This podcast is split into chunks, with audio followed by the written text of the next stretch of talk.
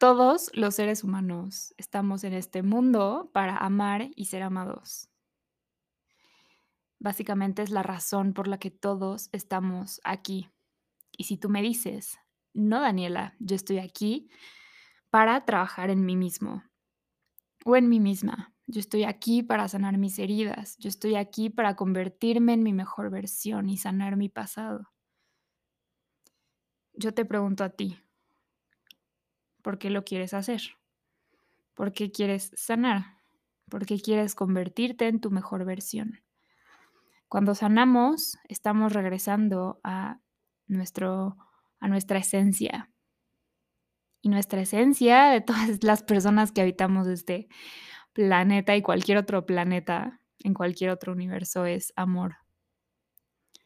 Y me pareció bastante lógico empezar con mi definición del amor, para partir de un punto en concreto.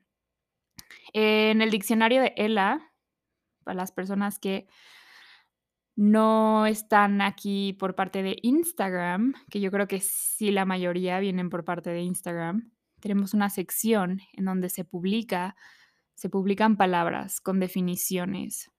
Básicamente, soy una persona que le gustan las palabras y las aprecia, y entiende que tiene un peso bastante importante cada palabra que decimos. Eh, el 16 de junio del 2020 publiqué la palabra amor y la definí así: el poder decir sí desde el fondo del corazón. Y también puse que es un verbo, pero usualmente lo confundimos con un sustantivo. Esto quiere decir que el amor no es una cosa, es una acción.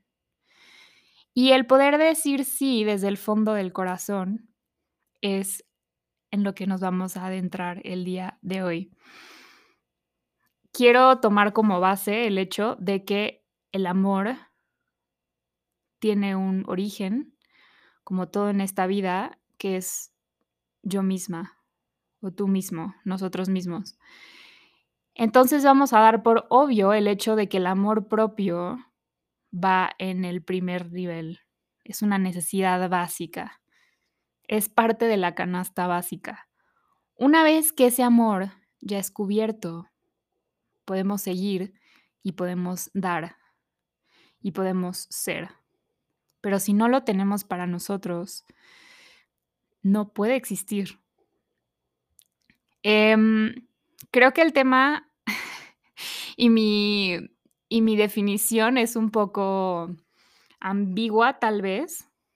Podrás decir, ¿cómo que poder decir sí desde el fondo del corazón? ¿A qué te refieres? Quise preparar 3 ejemplos que lo demuestran y son ejemplos totalmente diferentes. Entonces para poder explicarles y poder expresar a qué me refiero con que el amor es decir sí desde el fondo del corazón, ahí les va. El ejemplo número 1 es, estás con una pareja. O sea, tú tienes una pareja ahora y se dan cuenta que no funcionan juntos. Su relación no beneficia a ninguno de los 2 lados y en vez de crecer se están afectando uno al otro. Decir adiós es amor. Porque estás aceptando la situación tal cual es sin querer cambiar al otro. Y decides soltar y dejar ir. Porque como se mencionó ya, todo empieza contigo y por amor a ti. Entonces, en esta relación decides soltar eso que no te hace bien. Pero a diferencia de lo que muchos piensan, no dejas de amar. Dejar ir también es una muestra de amor. El ejemplo 2 es, estás en una relación y de pronto se mudan juntos o pasan ya esta etapa de, de enamoramiento y de honeymoon, en donde empiezan a verdaderamente conocerse y ver no solo el lado bonito de la otra persona, sino su totalidad. Amor es aceptar, es decir, sí, desde el fondo del corazón, que estás conviviendo y estás decidiendo compartir tu vida con alguien enteramente diferente a ti y que muy probablemente tiene otras maneras de pensar, otras maneras de vivir, otras maneras de organizarse. Y seguro habrán cosas que, que se tienen que hablar para llegar a un punto medio o a un acuerdo. Pero amor es entender, es aceptar, es decir, sí, entiendo que esto tiene un origen, que hay una razón de ser, de por qué esta persona está siendo como es y lo respeto. Y el ejemplo 3 es, de pronto empiezas a tener más conexión e introspección contigo mismo. Te empiezas a dar cuenta que existen patrones y comportamientos de los que no estás orgulloso y no aportan a esa vida que quieres tener. Pero en tiempo presente, o sea, hoy te das cuenta que los tienes. Entonces los observas y decides analizarlos. Y te das cuenta que simplemente fue algo que aprendiste por repetición. Porque así se hacía X cosa en tu casa. Y claro, ¿cómo no adoptar ese comportamiento si fuiste testigo de eso durante 20 años? Amarte es aceptar esos comportamientos en ti, verlos con compasión y entender que vienen de un lugar mucho más profundo y por eso no merecen ser juzgados, merecen ser observados, merecen que les digas que sí, que ya descubriste de dónde vienen y que no los quieres más en tu vida. Ahora, creo que queda un poco claro por qué digo que el amor es decir sí desde el fondo del corazón. Es decirte a ti sí, elegirte y aceptar cómo está la situación. Pero claro, regresamos al tema de que la premisa siempre va a ser que tú vas primero y el amor propio va en primer nivel ante cualquier otra cosa.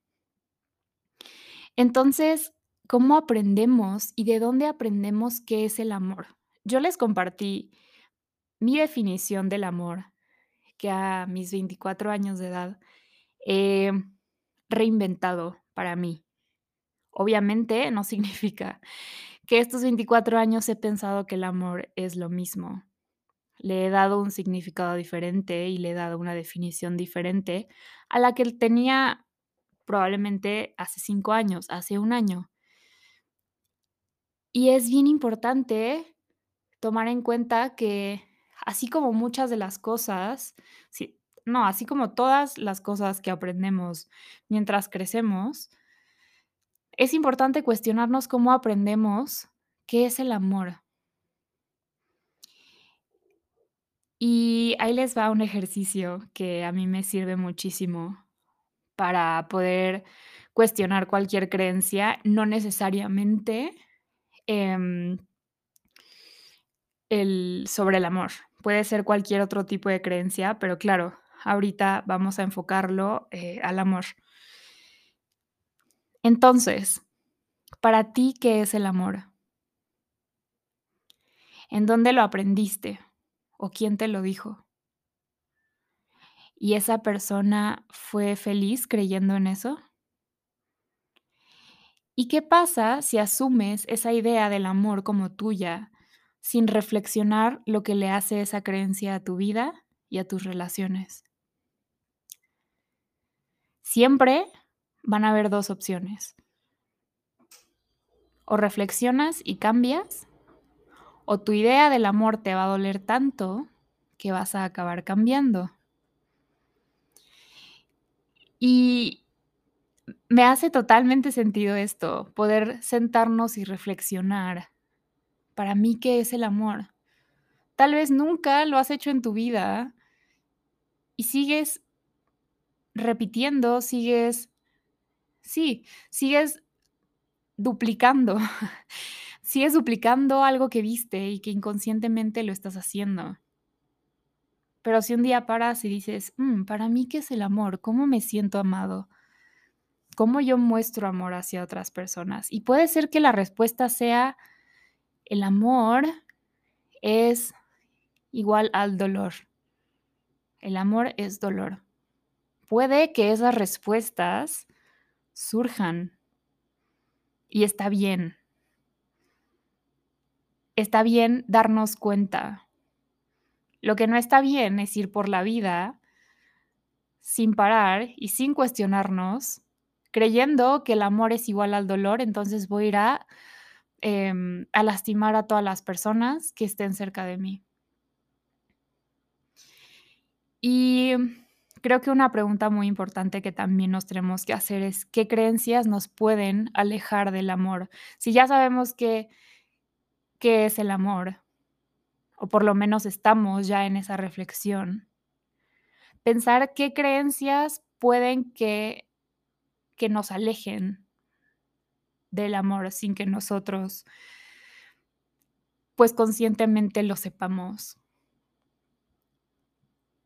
Que el amor es algo que me tienen que dar. Y yo vengo a decirte, nadie puede dar amor. El amor solo se puede ser. Ahora, la manera en la que decidimos demostrar afecto o en la que sentimos este interés o validación por parte de alguien más es otra cosa. Son los lenguajes del amor. Los lenguajes del amor son maneras de cómo puedo mostrarle a alguien más que me importa nuestra relación.